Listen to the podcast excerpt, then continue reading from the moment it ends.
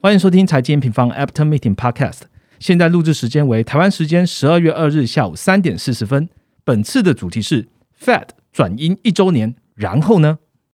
以下为有赞推广。A 平方最近忙着筹备资产配置实战课程的上线哦。其实这个课程的拍摄地点非常的特别，是在一个牙科知识社群支持的摄影棚。这应该是我看过经营社群里面啊数一数二厉害的摄影棚了。也借由这个机会呢，和大家分享一下这个厉害的平台。他们是一个具备牙科知识背景的专业团队了。通常呢，我们了解这类知识呢，都是已经坐在这个诊疗台上面才被医生告知的。不过支持这个平台呢，会透过有趣浅显易懂的图文呈现，在他们的官网呢以及熟悉的社群，帮助大家快速了解口腔知识、平日清洁还有术后保养都会一一图解哦。如果你有牙齿方面的问题呢，欢迎大家到 Facebook 或 Instagram 搜寻“知齿”哦，知道的知。牙齿的齿，他们会和你一起在生活中建立正确的口腔保健知识喽。即日起呢，到十二月十二号，他们正在做牙科预约就诊经验的问卷调查。那填单呢，就有机会抽到超 Q 的桌历，陪你一起欢度二零二三年啦。有兴趣的听众朋友，请点击资讯栏连接，按下订阅后，我们就开始喽。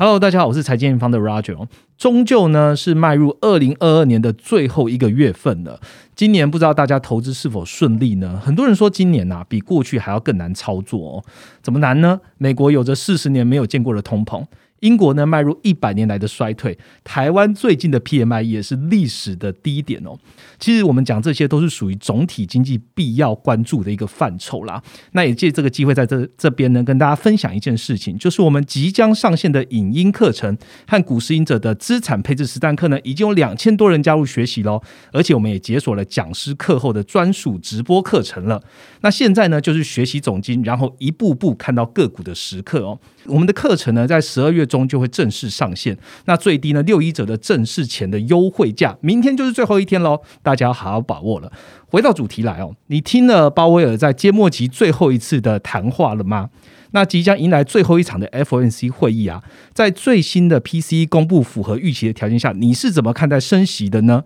今天呢，就让我们好好来拷问问不倒的男人 Ryan，欢迎你喽。哎，Hello，大家好，我是 Ryan。好，Ryan，最近四足你有买哪一支球队啊？不是，我说你有看哪一支球队吗？没有，今今年四足买的应该很可怕吧？就是跟金融市场一样，对，各种惊奇，然后也各种惊吓，这样。对，大家说倒着做就赢，所以我 我现在看看老将就就就心满意足了。OK，就是看那个都在号称就是最后一次出现啊，或最后对对对对，都有进十六强。OK OK，好，那我们回到主题哦。节目一开始呢，还是请 Ryan 跟我们回顾一下本周的行情重点哦。好，那其实这个本周的全球股市啊，大家在上半周的时候都是有点小幅回落的一个状况，但是在鲍威尔就是布鲁金斯的一个谈话之后，就全速回升，主要是受到说鲍威尔其实是再度确认说联准会它的一个升息速度应该就是会放缓了，嗯，那市场就开始反反映说这估值的修正其实接近一个尾声，那可能说 S 美股的 S M P 五百它其实涨在一点二二，纳斯达克它回升了一点七五帕，那欧日股市新兴市场都是普遍上涨。台股的时候的话，也是占到一度中间有占到万五以上。对对对，汇市的部分，其实联准会的一个紧缩政策这种边际放缓或者确认之后，其实让美元指数是持续的走低。那目前其实是跌破了一零五，非美货币是全面的走高。那欧元、英镑啊都有一趴以上的涨幅。那原本非常弱势一个日元，它更有接近一个三趴的一个涨幅。嗯，债市这边的话，其实美国的一个十年期的公债殖率是跌到三点六趴以下。二年期虽然说是有政策利率的一个支撑，但是也回落到大概四点二五帕左右。长短天期的利差就再度扩大到一个七十 BP 以上。那长端就是它比较弱势，就是反映说市场预期说，哎，可能接下来还有一个哎盈利的一个修正，那经济预期的一个放缓，那甚至可能说有些通膨预期的一个减弱这样子。这也让就是哎美元的一个弱势，殖利率的一个回落，也让原油跟金属的部分就算到受到一个提振。那原物料价格其实在这一周是普遍回升。那 WTI 油价上涨六帕多，重新站回了一个八十美元桶的一个状况。贵金属黄金、白银也都分别上涨三帕到七帕不等。基本金属的桶也有四帕以上的一个涨幅。所以其实整体的一个。股会在原物料算是延续十一月这个通膨的连续下滑，那联准会政策边际放缓的这个预期哦，那美元弱势，再次的值率回落，那多数的一个资产它都有个估值回升的一个格局哦。OK，谢谢 Ryan 哦。其实听完就会觉得说，哎，十一月的市场表现其实蛮乐观的哦，股债难得的反反弹呐、哦。那大家最在意的通膨呢，是不是已经终于出现这个令人信服的回落啦？那等一下好好聊聊。今天节目的第一部分呢、我们就利用鲍威尔和联储会官员的谈话来看，哎，通膨的走势和联储会的动向。第二个部分呢，我们也发布了最新的十二月投资月报喽。其中大家最关注的美元和美债，是不是现在就是好的买点呢？那我们开始今天的节目喽。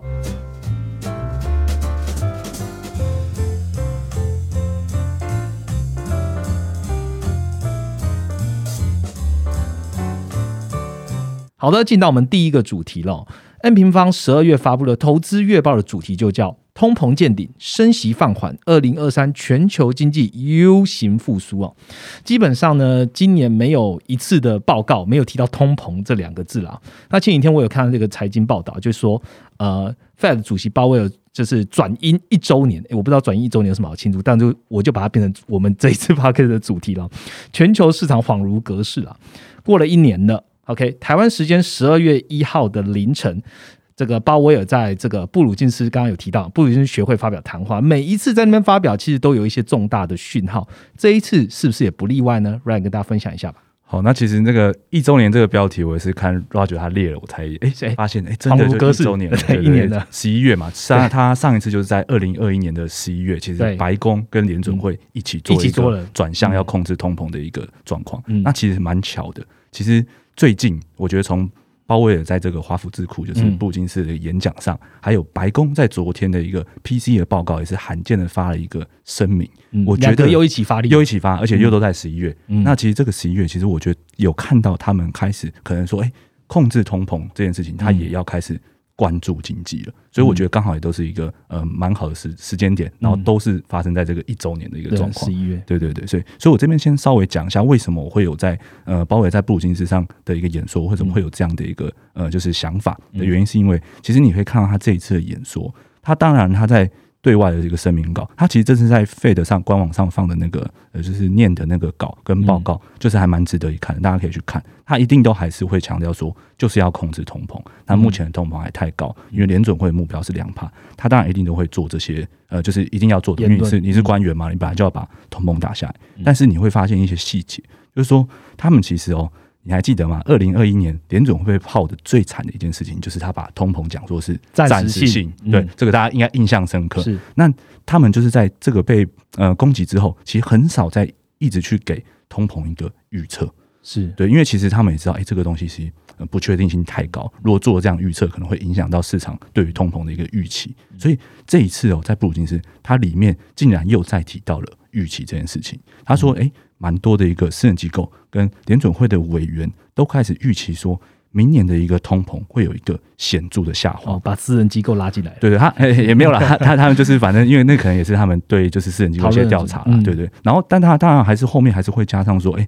这个当然还有很多不确定性什么什么。但是其实如果你去观察他今年以来言论，他很少会讲这个预测，是对。所以其实我觉得是他们可能真的心里也这样想了，有个有个所以才开始谱了，对对，所以嗯才说出这样的话。那在这个通膨部分，他其实跟就是呃另外一个理事会委员沃勒讲的是一样的。他觉得说现在的通膨就是关注三个成分，就是核心的商品，然后还有住房的一个服务，然后还有非住房的一个服务。那我这边稍微去跟大家解释一下，就是呃顺便解释一下为什么他们认为明年会放缓的一个预期啊，跟我们其实呃上上礼拜发的一个通膨报告其实是是很类似的对，其实就是核心商品的这部分，因为很像二手车、新车这种都比较像是供需的一个一次性的一个问题。那其实现在慢慢都慢慢的缓解，缓解了，对，所以嗯其实他他们是直接认为说，核心商品的部分应该就是会继续的压抑通膨的一个走势。嗯那在住房的一个部分哦，其实他要讲哦，就是它里面直接在它的费的官网上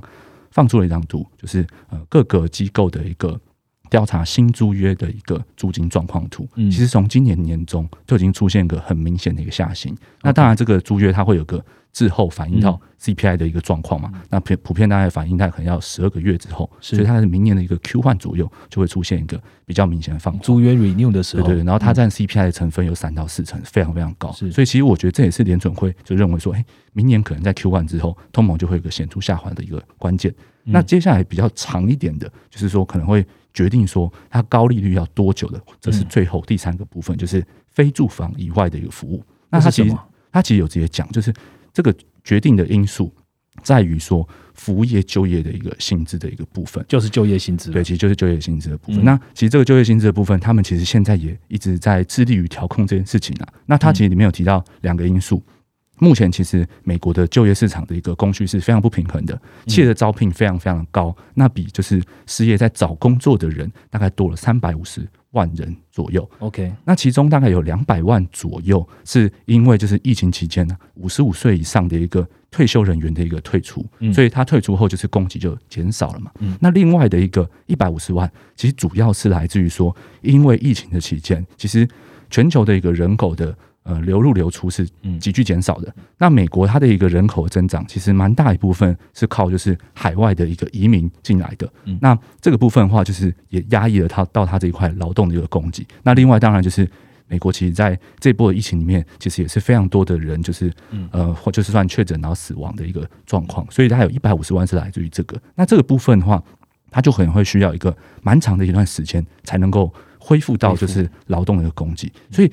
这个什么时候回复，就会决定它的一个高利率要维持多久。我觉得，我觉得这两个会是绑在一起的，所以就业市场会是到后看联准会大概它的那个宽松政策什么时候能够来到的一个关键因素。那但是其实整体来看啊，目前它其实是认为说，这个非住房这个服务并没有一个明显的一个趋势向上，所以他们才会给出一个，哎，通膨可能明年就会开始。放缓的一个状况，就是主要来自于这个住房服务的一个下滑，因为核心商品在下滑嘛，嗯那住房服务在下滑，那其实整体的通膨就会慢慢的往下。只是什么时候能够结束这个紧缩，可能要看最后的一个就业供需好转的时候，它才能结束这样子。好，谢谢 Ryan 哦。刚刚 Ryan 提到的，其实都在讲的是我们的这个升息哦，会升的这个多久？那我想问的是多高哈？大家在预测说，哎，到底要升息码、升级码？其实我们在这个十二月月报里面呢，也有透过这个文字的方式跟大家说明。那也请 Ryan 跟大家说，究竟升息我们现在看的路径是怎么走？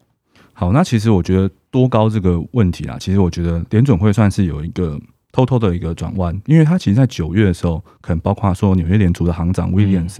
或是包伟他自己本人都有讲说，哎，实质利率翻正之后，可能要哎挣个零点五啊，挣个一趴，他才会达到他们的目标。但是这个从九月会议之后，一直到现在在十一月的呃，十一月有开会嘛，嗯，其实就再也没有没有讲这个了，再也没有提这件事情。那他在这次布鲁金斯里面。虽然还是有讲到，就是哎，整条的一个曲线是实质利率要翻正，是。但是他没有再像以前一样说，哎，实质利率翻正后还要多一趴，那一趴就是一四码嘛，就是他没有在讲这样的一个那个那个绝对的值不见了。对对对，所以其实目前其实多高这件事情，我觉得去配合一些他其他言论，可能说像是他目前在这一次里面有讲了，就是讲说，哎，可能他会把金融状况的一个呃紧张，就是哎。把它去类推到一些可能像经济的一个状况，就他觉得哎，其实这样子是已经影响到了经济，把经济考虑进来了。对，所以他的一个高峰，其实目前的沟通是没有在往上提高的一个状况。因为其实市场就是在从可能我们从一些 Fed Watch 的一个呃几率来看，其实一度也是觉得哎，它可能升到五到五点二五是最高的。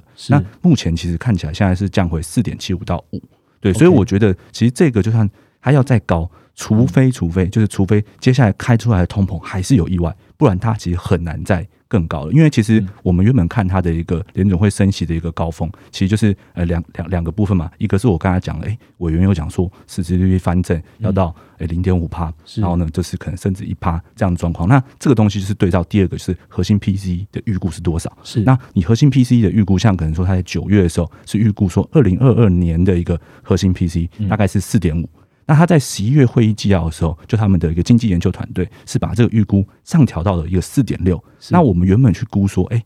要去呃升息的终点就是这个四点六，去再加上可能 Williams 讲的零点五、零点五或一或是一对这种感觉。是，但是。他目前看起来就是没有在提这件事情的，所以我觉得如果保守一点的话，应该就是这个四点六可能加个零点五，就是跟市场现在预期的一个四点七五到五点二五是一个差不多水准，就是没有再进一步提高的一个状况。嗯，我们现在其实很快可以加减一下啦，就是说现在是多少？你说哪一个？现在现在的这个利率四点哦，你说现在三点七五到四，三点七五到四嘛，对。所以刚刚我们说十二月可能会两升个码，两码，对。然后一月再一码，好一码这一码，然后再再一次，下一次再一码，对，就基四点七五到对，到五嘛，差不多已经到我们现在讨论的最 bottom line 了。对对对。所以这中间的 range 大家也可以估算一下，也大概可以算得出来联总会的路径，剩余怎么而。且其实我觉得主要是他们没有在沟通进一步往上调的一个状况，因为像可能说，嗯、媒体有时候也会解读嘛，像诶、现在的鹰派的最大的就是 Blood 嘛、嗯。B l o o d 有时候可能他像他上一次讲话就讲说，诶、他如果用泰勒的传统算的话，会是七趴。但是其实你去看他的一个实际的简报，你会发现他其实是给一个 range，他觉得说要有限制性的利率是五趴是底，最宽松的一个条件下，用泰勒公司算最宽松条件五趴是底，那用传统算是七，所以其实，在五到七之间都是限制性的利率。了解。那当然，他就是因为他比较硬派一点嘛，他会觉得说，哎、至少要到五，然后往上的话，当然就是看通膨去决定。嗯但是其实其他的一个委员并没有在沟通，就是说，哎、五以上还要走多远这件事情，就是九月的时候都还有在讲哦、但现在不讲了。开始不讲。嗯那我觉得就是为什么我刚才讲，哎、这个一周年之后，好像他们的确开始通膨原本是首要目标，对，现在就是通膨还是首要目标没有错，但是我有个次要目标是经济。对，嗯，好，讲到经济了，联总会现在想要问联总会现在对经济的衰退啊、因为现在市场很多人在讲嘛，经济衰退的看法是什么？最近的媒体又开始又讲了很多的停滞性通膨这样的言论，那 Ryan 你是怎么看的呢？好，那这个其实，哎、最我觉得最近应该停滞性通膨讲最多，就是因为杨金龙讲完话嘛。哎，对 对，台湾央行杨金龙讲很多对，对对对，但是其实我我我跟你说，就是呃，其实杨金龙他在这一次的演演说是非常非常精彩，我也有去看，因为他其实全程就五十分钟左右。我觉得大家如果听我们 podcast，大家有时间，其实我也蛮建议去看的，嗯因为就是其实世界上啊，他把他把世界上这个就是发生的一个时期，就是切了一个四段。那第一段就是在讲说，哎、可能像一九六年啊到一九呃八零的这段时间，就是一个大通膨，然后也是是我们现在讲停滞性通膨的一个时代。嗯然后那时候不是不是美国这边就是 Paul Volcker 就是去控制通膨的一个强力升息，去控通膨嘛。然后后来就是进入到一个大温和的一个时代。那大温和这个时代就是 Bernanke 去讲定义那个大温和时代，就是哎、通膨都是很很很稳定的，那经济增长也蛮快的。算稳定，对，然后后来零八年就是诶、美国爆发金融危机之后，那一直到现在，它就比较像是一个呃，就是长期停滞的一个状况。那这个长期停滞，我可以跟大家讲一下背后的一个成因啦，就是因为其实经济增速没有这么快了，因为成熟国家它受限于它的一个人口开始已经老化，所以嗯它的一个增速没办法，就是它的底部的一个增速没办法拉得这么高，嗯所以它就变陷入一个低通膨、低成长的一个时代。然后呢，现在就是在讨论说，诶，那接下来我们要走到第四个阶段是哪一个阶段？嗯这种感觉。但是其实如果以现在鲍威尔的一个讲法的话，嗯我觉得还是比较高的一个几率，可能是慢慢的回到就是诶，就是长期停滞的一个时代，因所以就是软着陆吗？对，其实鲍威尔这，但鲍威尔这次讲话，我当然也可以跟大家讲一下，我对对他讲话，这是讲软着陆这个有一点点无言啦，就是因为他这就讲，他就他直接就讲说，他说相信有办法软着陆，然后呢，他的定义是说，哎、失业率只有小幅的一个上升，然后呢，经济的衰退不会很明显的，就是很负值很大很大，然后失业率不会像过去那种严重衰退，可能说零八年失业率是用飙升的这种走势，所以主持人其实那个布鲁金森的主持人就有提问鲍威尔，他讲说，哎、那你之前不是讲说软着陆的可能性变窄了？嗯，对对，然后呢，就是你不是有讲这样的话嘛？对，然后呢，鲍威尔就讲说，嗯、就是他他其实，如果你有去看的时候，他其实好像原本也没有很想要回答这个问题，嗯。对，然后他就说，呃，但这样像像今年就是你们也大家也没有料到联总会这样大幅升息啊，也没有人料到这个通膨是这么高啊，对，所以说他就觉得说，所以我虽然觉得变窄了，但是不代表没有机会，就是那个软着陆的可能性还是存在。他是这样回答，嗯。就是这个这我我没有我没有乱掰，就是你直接去听他讲，他就真的是这样回答。他解释了他的解释，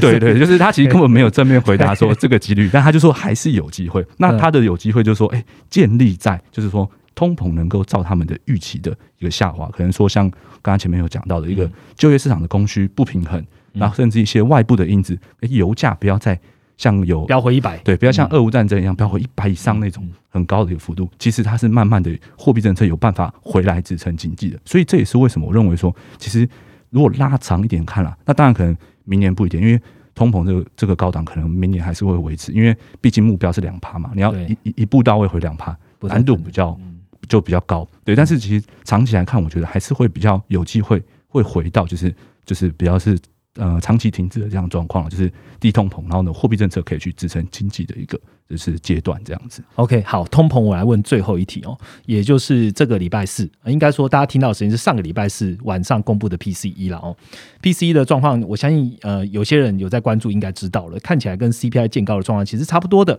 那 Ryan，你也是乐观的看待接下来的通膨对吗？好，那其实，在通膨的部分的话，其实我觉得从年增率的角度，我觉得这是算符合我们预期啦。我觉得应该在明年 Q one 的时候会明显的一个下滑。其实跟嗯鲍威尔他讲话也是一样，因为我们目前其实看到，不管是房价的一个绝对值，或是新住约，嗯都是一个很显著的下滑。那这个部分内容，其实我们刚刚有讲到，我们其实有发过一个二零二三的一个通膨的一个展望，嗯大家可以去看一下。那我回到这个 PCE 的这个部分，嗯那其实美国这个十月的 PCE，它的物价年增率就是六帕嘛，然后呢，核心的 PCE 物价年增是五帕。那我、嗯我我可以我可以可以这样讲，因为这个我要写短评啊。然后呢，就是当下其实公布了，然后市场其实完全没什么反应，没有反应啊？你知道为什么吗？因为其实，在布鲁金斯的时候，鲍威尔就直接把这个预估写出来了。哦对他他爆他爆雷了，对他直接就是把这个讲出来，所以我觉得其实市场是就是算蛮充分的一个定价这件事情。那我觉得比较特别的是说，其实呃过去其实白宫只会在 CPI 的时候去发表一些声明。那他对。这一次在 PC 的时候也发表了一个声明，那这个声明当然很简短了，他就主要是讲说，哎、他们目前觉得说，哎、应对这个通膨已经有进展了。那即便说接下来的一个经济增速是朝一个更平稳的一个方向去过渡，它的英文是用 steady，、但是这个东西我觉得它其实是有点暗示，就是说，哎、我通膨有进展，我接下来要来看一下经济的一个状况，嗯我觉得是是这样子啊，所以我觉得通膨的确算是算是相对乐观的，因为其实它的年增率可能就真的就见顶在这了。嗯，我觉得那个刚刚我们一开头聊的东西，大家可以关注一下哦，就是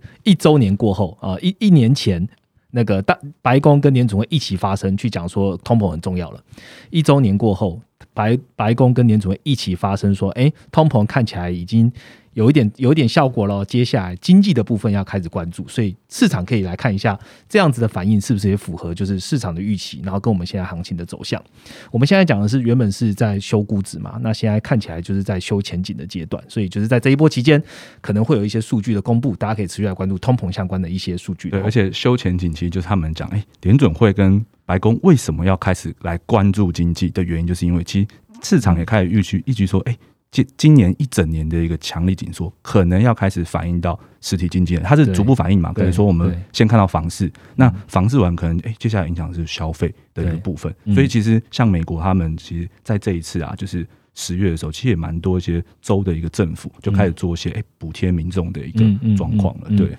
好，补贴的议题，等一下我们也会再多聊一点哦。我还想把联总会的这个问题先问完，通膨跟升息我们大概聊完了。那其实联总会紧缩还有一个部分就在于一直在发力的缩表。那我想问 Ryan 哦，现在一个月九百五十页缩表是否还持续进行呢？以及联总会会不会也边际放缓缩表吗？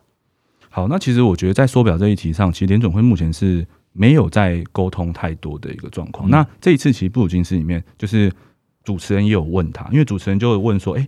可能说联总会现在考虑用什么样的标准去结束缩表？因为是我们可能知道，哎、明年升级到 Q one 就是升到终点利率了，那升升到终点利率后之后就等缩表嘛。对那他可能就他就提了一些，就是可能联总会会看的事情，可能说像是，哎、你会是会看经济吗？还是说看货币市场的一个运作状况，或者说哎、诶美债流动性的问题等等哦。那其实包伟他是表示说，其实联准会现在的一个呃，就是政策目标还是以就是充裕准准金环境为目标。嗯那这个东西我觉得可能算很简单跟大家解释啊。我们我们以前在三大央行课程里面其实是有提到这个东西，就是嗯其实联准会它现在控制政策利率的方式，不是不是在像以前一一样一直调利率，呃嗯，对对对，他他他以前其实就是因为存准金很少嘛，所以他可以用这个公开市场操作去控。嗯那目前其实就是因为市场现在就是需要这么多的钱，所以其实他现在的目标是充裕存准金的环境。那他其实里面有很隐晦的去暗示到，就是缩表到它其实会就是。到一个略高于这个稀缺以上的一个水准，那他有去延伸去解释这个东西，他没有讲年份，但他直接就讲说，哎、大家还记不记得前几年的时候？那其实嗯前几年什么时候发生？就是哎、预防性降息的时候，对，存准金什么时候不够？就是嗯预防性，那就是嗯二零一九年的那个时间点。那所以这表示说，它其实这一次的缩表，它可能不会缩到市场紧张，然后呢，联准会没办法控制呃短端利率的时候，因为二零一九年那时候就是说到了，哎、存准金有点紧张了，所以它的短端利率其实是有一度要超过联准会的一个控制区间。对，嗯所以其实我觉得，包括也算是有在暗示，就是说，哎、他们现在其实真的是已经从一个很紧缩控通膨的一个状况下，转向经济，可能转向看一下金融市场状况，因为毕竟其实英国国债发生问题之后，他们也很担心自己的自己发生国债是会出现问题，因为其实今年嗯很难得出现一个股债双杀嘛。对那你看说中国啊、日本全部都在抛售美国债券，所以它的会为什么会这样抛售，就是因为你强力的升息，然后你强力的缩表，嗯所以他们就已已经有在暗暗暗示你，就说我有注意到这个现象，那嗯可能不会像二零一九年一样缩过头，但是嗯他没有给实际内容啊。但是我觉得这就算是一个比较明确的一个表态。然后我可以这边做个延伸的一个补充，就是其实缩表这个存准金的一个高低，跟市场的估值是非常非常有关系的。因为其实你你自己想嘛，就是你为什么可以在可能在过去的零八年到现在，为什么市场的什么东西，像可能房市、股票估值都可以给很高，嗯就是因为全球央行的一个资产负债表一直扩增嘛，对市场的钱一直变多对，所以其实这个跟估值很有关。所以我觉得缩表的一个停止，那也就代表说，哎、可能估值的一个也就是修正，可能就开始要哎、反应完了这样子。嗯。好，这是应该我们这最近这几个月唯一比较能从联储会这边得到的缩表的讯息了哦。那资金资金面啊，然后跟通膨这些我们都聊完之后，我们来看一下基本面好了。最近美国有一多一空啦，我先讲多的部分，就是美国从 Black Friday 开始哦，一直到这个 Cyber Monday，其实它的这个网购啊销售创这个九十亿美元哦，创破高了。那这是多的部分，那空的部分也是美国在呃。你昨天啊，我们录音的昨天公布了这个 ISM，那看起来状况也不是很好哈，已经低于荣估线了。那我想问 Ryan 哦，就是现在你这个一多一空，到底是消费比较厉害，还是制造业的拖累比较严重呢？好，其实这个部分的话，我觉得我我先先就是算是开门见山，我直接破题，就是其实我觉得制造业的一个下行周期还没有走完，可能跟我们之前抓的时间点一样，可能要到明年的上半才会走完，所以其实不是消费。呃就是强弱问题，消费当然还是很强啊，就是可能我们刚才前面有讲到嘛，现在政府还甚至一些州政府还会给民众补助让他去消费，嗯。对，所以其实我觉得消费当然还是很强，但是制造业这个去库存不会是一步到位，不会是我一个消费旺季就可以把所有库存消耗完的一个状况。嗯。那就回到刚刚我们讲的，哎、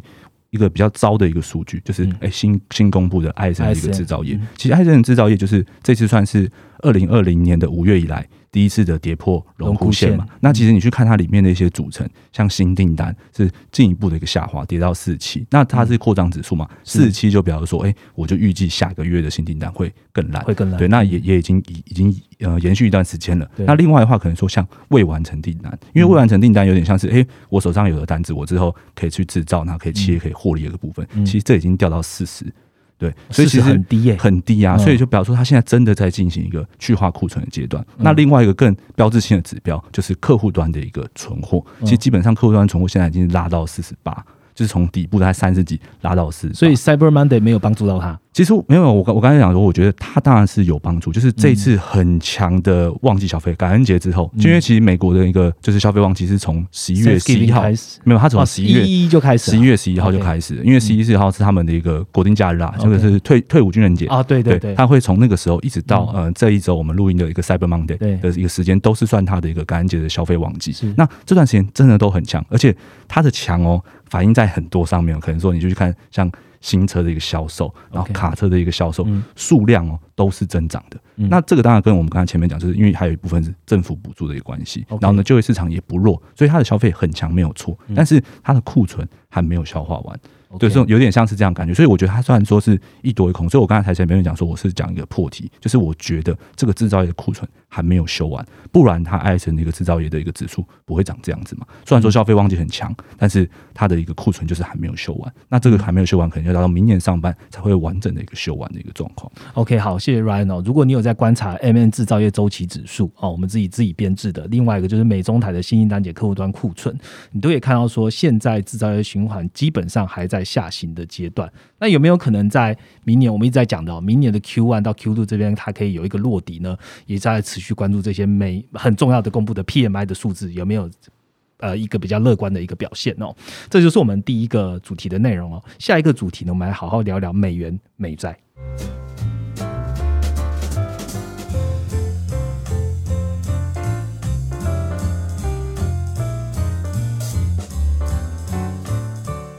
好的，马上进到我们第二个主题哦。这一次我们发布的十月投资月报呢，其实有很大一部分在讲货币啊，或在讲经济的时候，都会讲到美元。美元呢，刚刚 Ryan 有提到嘛，它终于从十月的这个一百一十四啊，一百一十三点多啦，回左右回落到现在是几乎是一百零四左右水准，低于一百零五了。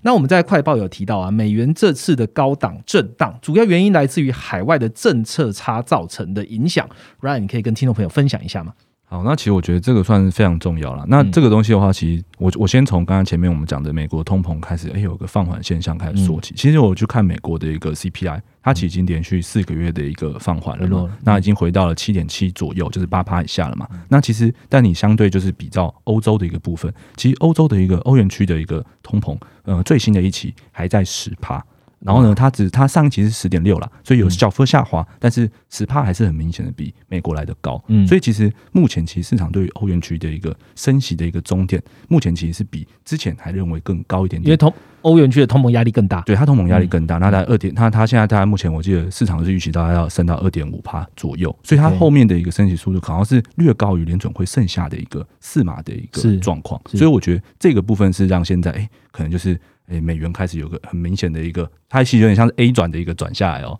它还没有没有什么征兆，就很突然的一个转下来。那当然这个部分也会跟一些可能说像筹码面啦，就是一些诶比较，因为算它算是一个蛮拥挤的交易，它在美美林的一个报告上，其实拥挤交易也一两个月了，对，所以我觉得有一个部分也是因为这样。但是货币政策的这个差距，我觉得算是呃算是呃启动 trigger trigger 这样的一个现象的一个主要原因，就是说，哎，市场已经认为说。联准会的升息到顶了，但是欧元它通膨还没控制下来，所以还没有结束。OK，这就是我们讲的政策差的部分啊。也就是说，现在美国看起来它快要收手了，但是欧洲现在还通膨还正在燃烧，所以还看不到所谓的这么明确的终点。所以你也不知道欧洲到最后升级嘛？啊，因为这个政策差，它就会造成。美元最近的回档的状况哦，那我再来问一下，就是美元对海外的货币的影响，其实我们前几集聊很多了哦，不包含的刚刚 Ryan 记者提到啦，因为美元下美元美元回档嘛，然后台币啊、日币啊这些的都上涨。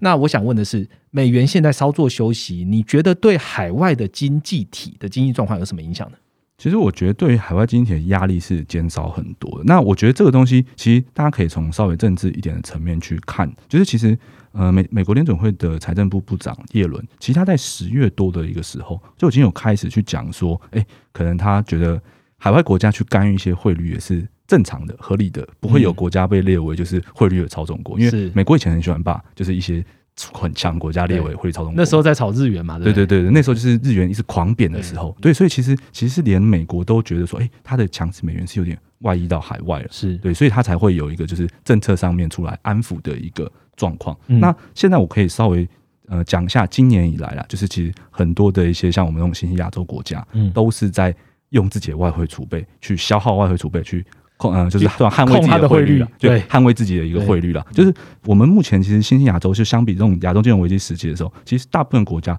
的一个外汇储备都算是充裕很多，因为大家有一次的一个经验了嘛。但是如果你说去看，可能像说印印度啊、泰国，他们今年的一个外汇储备，对，其实减少非常非常多。我记得好像是减少八百一十亿，可能三百二十亿美元了。那全部都是拿去捍卫一个汇率。那南韩也是，南韩的话我记得是呃减少两百七十亿，就是全部都在控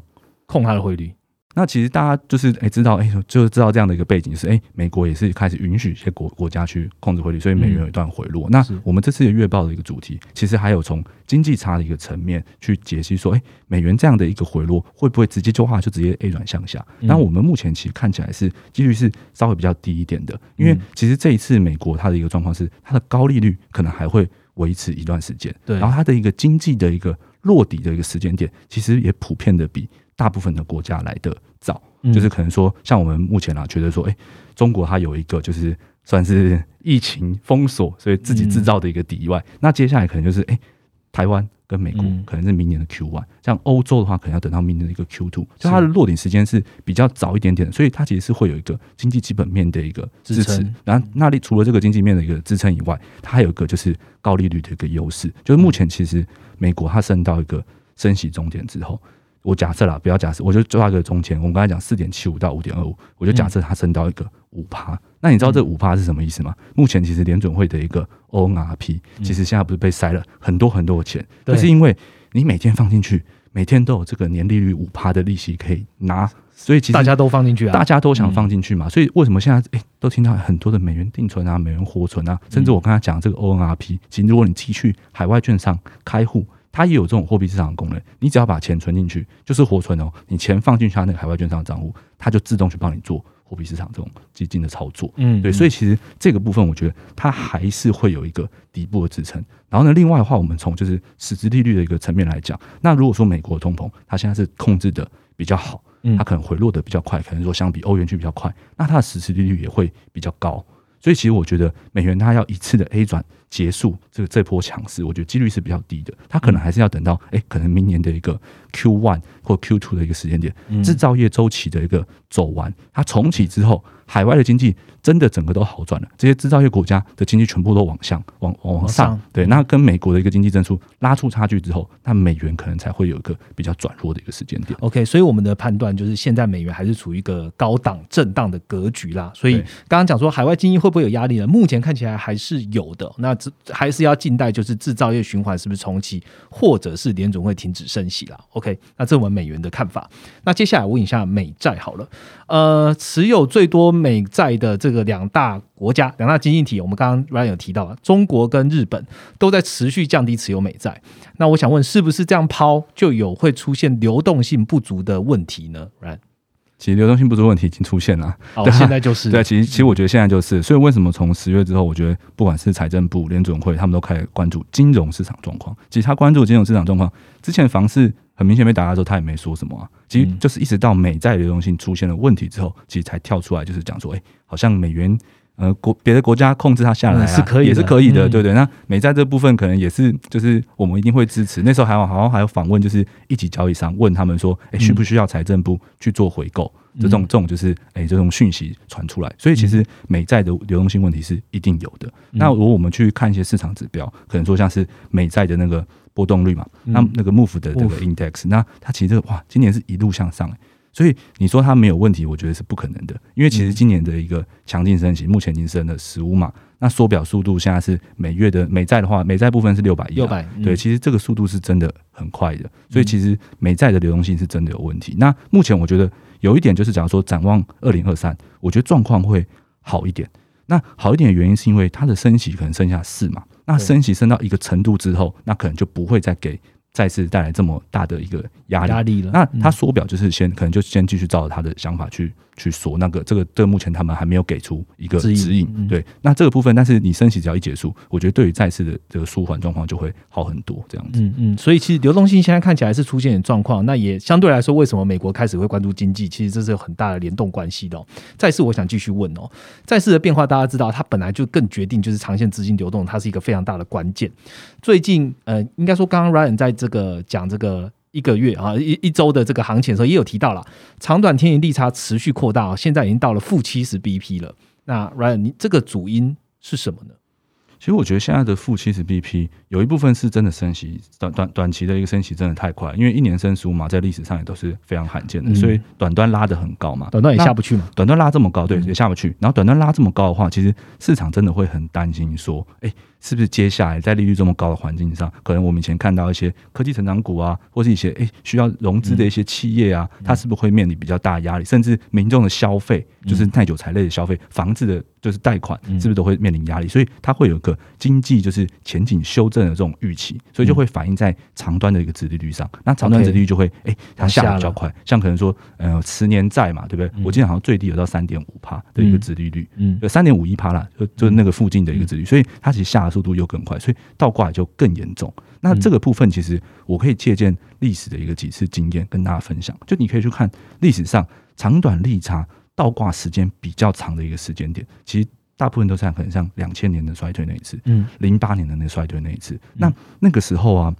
的状况是这样，就是它通常都会有一个蛮高，就是明显的高于过去三年的一个通膨的一个水准，嗯。然后所以让联总会它的一个短端的转向没办法这么快，，OK，所以好，那大家听我刚才的举例就会发现说，哎、其实都是联准会它没办法快速的转向转向的一个时间点，那其实就跟现在真的有一点点像，所以其实嗯通膨才是现在的一个关键。就是像鲍威尔他在讲前面软着陆的时候，他就是讲说，哎、如果说现在造成通膨起来的因素，哎、就业供需的这个状况没缓解了，嗯那呢，诶，油价也不会没有再飙高了，嗯对，那可能全全全球的一个供应链状况也没有再更多的问题，都开始出现反向的时候，他们才能够转向去支持人经济。那目前这个倒挂的确非常非常大，那大家要看说这个东西到底会不会造成大衰退的一个重点，真的就是通膨，你一定要通膨放缓的速度比可能说，诶就业市场转烂，然后失业率上升的一个速度来得快的时候，那联准会就可以转向去救。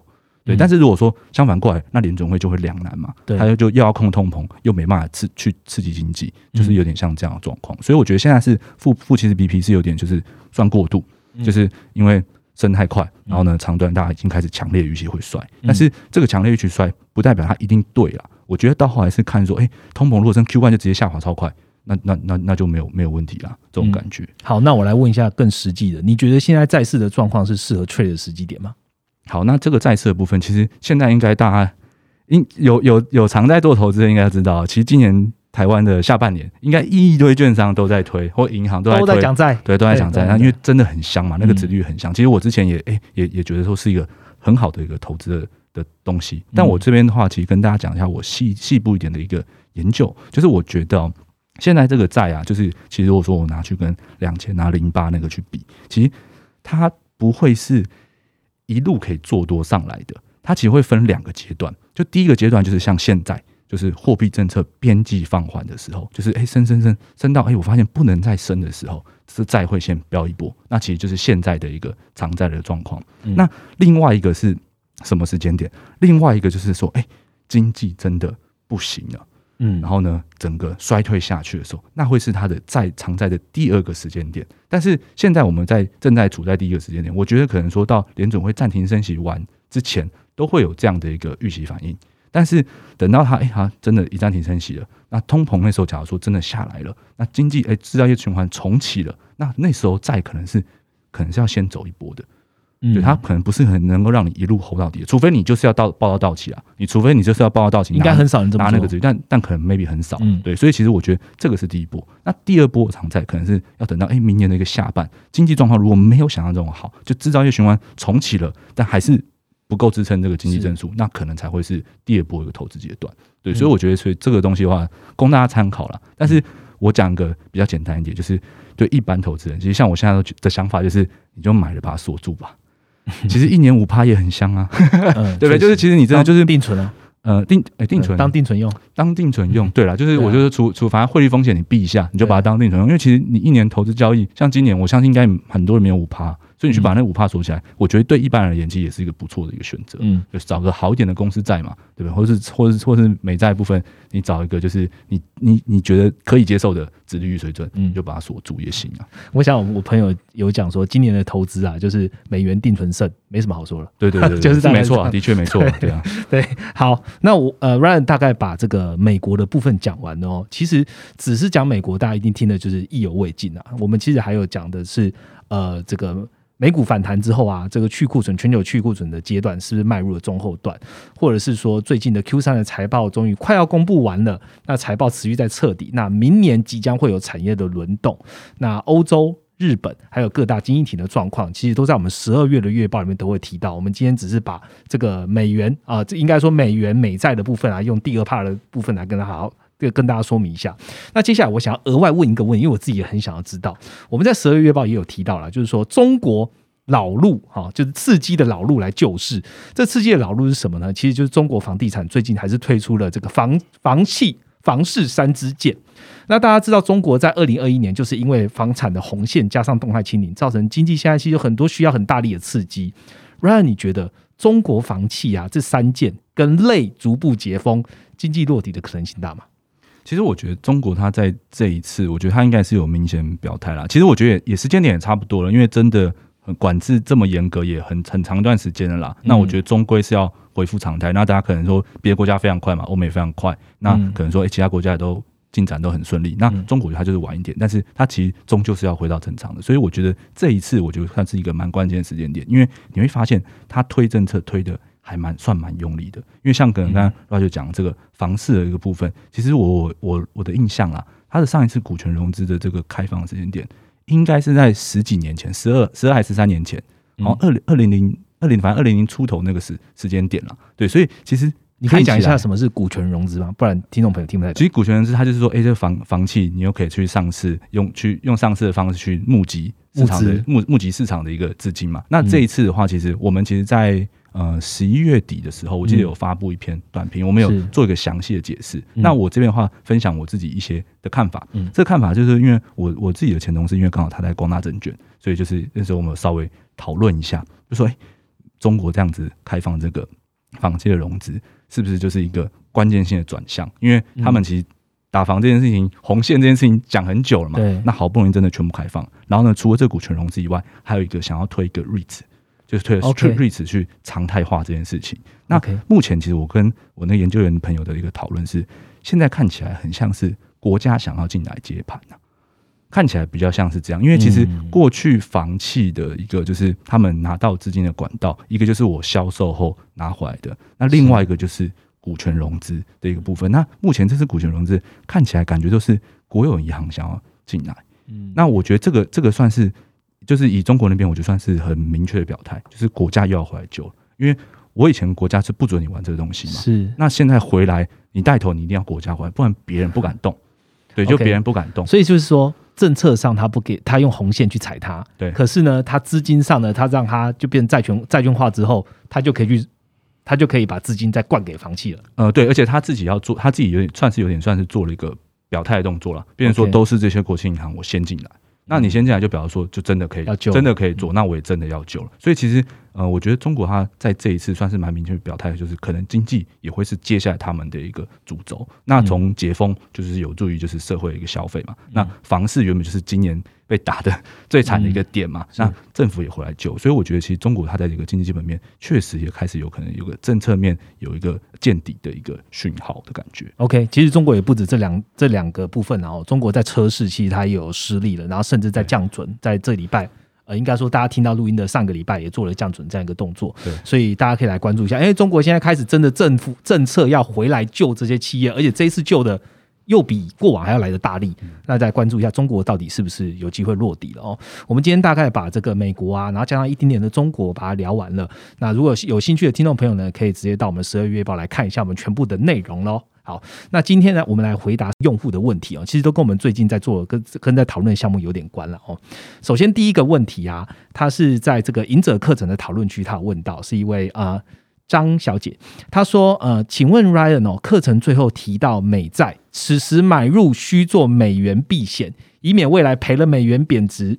那美元避险该如何做呢？这应该是操作方法啊，Ryan。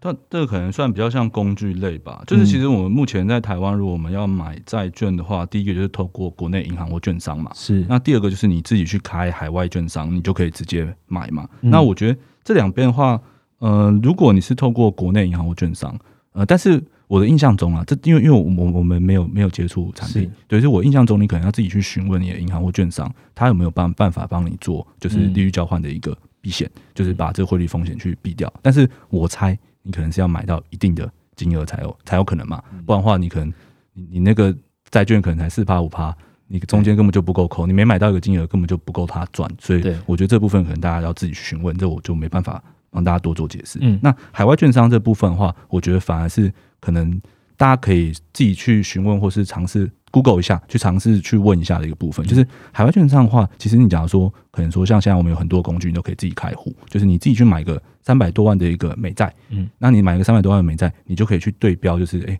可能美元指数的一个期货，你就可以去做一个避险的动作，你就把两个锁起来，这种感觉。那这个部分的话，我觉得算是呃比较简单。但是这边我要提醒啊，就是因为美元指数的期货，它对标不是新台币，它对标是一篮子就是成熟国家的一个货币，是对，所以其实它不是一个直接变避险，它是一个间接避险，所以这个部分也是就是有点难度，那大家可能要做好投资的研究，再去做这件事情。嗯。那这边的话，我就再补补一个新的新的一个回复，就其实现在我们刚才前面讲，美元的利率真的很高。你现在如果说你有能力，你就去银行存或海外银行存，就是拿去货币市场去做，就已经现在货避险啦、也呃也不是说避险啦，就是因为那个就是变换成美元嘛，你才能、啊才能去拿那个就是那个利息嘛。那现在那个利息是三点七五多嘛，所以你拿那个利息，你是拿着现金，你随时都可以转换，那你可能就会灵活一点。那它其实年化现在有三点七五帕，之后如果升息升息升到四点七五到五的时候，那就可以有四点四点七五帕，那它也是一个蛮灵活的一个选择。OK，好，谢谢 Ryan。接下来我们来问第二题，这一位是 Facebook 来问我们的哦、应该是简先生或小姐，不好意思，我看他是罗马拼音哦。他说：“哎，小编你好，想问一个问题哦，可否在 Podcast 的某一集听众问题简单介绍一下美国的 mortgage rate 啊、应该是房贷利率为何变动这么大呢？谢谢。好，今天就选择你这一题了，好不好？那请 Ryan 回答一下。好，那其实因为像这种就是贷款的东西，它一定是就跟着基准利率去加一个 premium，然后才是银行才能赚的钱嘛。对所以这个就是现在升级，今年升级升那么快，它本来就会波动这么大。然后呢，我觉得它的波动还有一个原因啊，就是因为现在其实市场已经开始在预期联准会可能升息要到顶了，所以我相信有一些你的个人的一个怎么讲，你的呃资产状况比较好的，那可能就可以开始带到一些比较便宜的一个利率，因为它会它会它会它会看你的物件状况嘛，看你个人的财力状况嘛，所以可能也是造成它波动大的一个原因，因为联准会的升息幅度不会再像之前那么快了，嗯对，所以它好像我记得是从七八多回落到六点六多吧，对我印象中是这样子。嗯，我我猜他也有可能有一个问题是要问说，哎，那为什么台湾变动比较小，没有美国变动都这么大？台湾升息没有这么快啊，对，台湾升息，而且台湾台湾那跟美国有点不一样啊，就是我们是浮动利率，对。所以其实你现在房贷，它只要一升一升息，你立刻就会感受到了啦，就是你是跟跟着这个跟着这个走，那他可能说升，我记得印象中可能普遍升一码，你会被加个零点二帕左右之类的这种数字，对而。且台湾政府其实是有做一些补贴的，所以你也不会那么明显的反映在就跟美国一样变动这么的。对，他们是比较市场机制这种感觉。好，希望我回答到你问题啊、好，接下来呢是我们一周一图表的时间哦。本周的图表呢跟 CPI 的关系度也非常的高，也是我们的美国房价指数还有年增率。那请 Ryan 跟听众朋友分享一下吧。好，那美国房价指数现在是一个非常重要的指数、因为明年的通膨能不能在二零二三年 Q one 见到高峰，就要看这个指数哦。那其实目前我们放在前台这个全国 S M P 的一个呃房价指数，它是只调查成屋的一个部分。那成屋在美国的一个呃就是房市销售，它占大概九成左右，所以算是一个比较有指标性的一个呃指数哦。那目前其实这个指数在二零二零二二年的一个六月就已经见到一个绝对值的高峰，所以它的现在的一个年增率也开始放缓。那这也是为什么，但是大家普遍认为说，诶，明年的一个 Q one 它会开始传导到把 CPI 也压下去的一个主要原因哦。好，非常感谢今天 Ryan 带给我们这个分析通膨啊、联总会啊，还有如何牵动全球的市场这一个概览哦。今天的内容呢，其实都可以加入我们的 MM Pro 的会员，你在月报中都可以看到。而且十二月三十一号以前呢，加入年缴还有八三折的优惠，还可以在一月呢自动升级为 MM Prime 会员哦，可以享受持续扩充的服务。那也邀请听众朋友呢，可以来关注我们十二月的投资月报，这次月报非常重要，可以决定你二零二三年你对行情的布局了。那未来呢，After Meeting 系列呢，就在主力会 focus 在口语分析某些快报啊，还有月报的看法哦。那只会在特定的集数呢，我们会提供这个访谈笔记喽。那喜欢我们这个内容呢，记得下方给我们留言，并且给我们五颗星的评价，让我们可以做得更好。我们就下个礼拜见喽，拜拜。拜拜。